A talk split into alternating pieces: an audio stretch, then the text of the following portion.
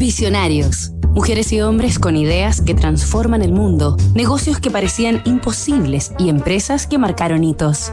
Si supieras todo el trabajo que hay detrás de mi arte, no me llamarías genio. Miguel Ángel Buonarotti, el divino emprendedor. Miguel Ángel Buonarotti nació el 6 de marzo de 1475 en Caprese, un pueblo situado en las montañas de la región de la Toscana, en Italia. Un año después, su familia se trasladó a la vecina ciudad de Florencia, y cuando Miguel Ángel tenía apenas seis años, su madre murió tras una larga enfermedad, por lo que su padre, don Ludovico, quedó a cargo de los cinco hermanos, que crió junto a una nodriza.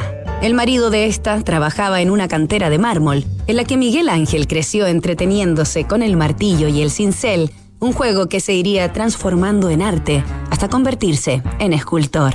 Algún día, el genio renacentista le revelaría a su biógrafo Ascani Condivi que creía haber heredado sus dones creativos a través de la leche de su nodriza proveniente de una familia de talladores.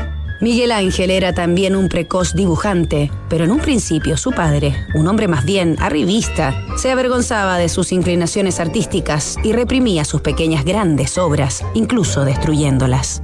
Sin embargo, a finales del siglo XV, Florencia era nada menos que la cuna del Renacimiento y vivía una explosión cultural sin precedentes, plagada de talleres, artesanos, intelectuales e inundada de innovaciones en arquitectura, escultura y pintura, tres manifestaciones que Miguel Ángel aprendería a dominar como nadie, hasta convencer y maravillar a su obstinado padre con su talento magistral.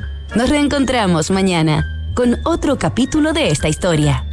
Construir confianza para hoy y mañana. PwC tiene la combinación única de capacidades multidisciplinarias que te ayudarán a generar valor para la sociedad en general, tus accionistas y tu entorno. Esto es The New Equation, nuevas soluciones para un mundo distinto.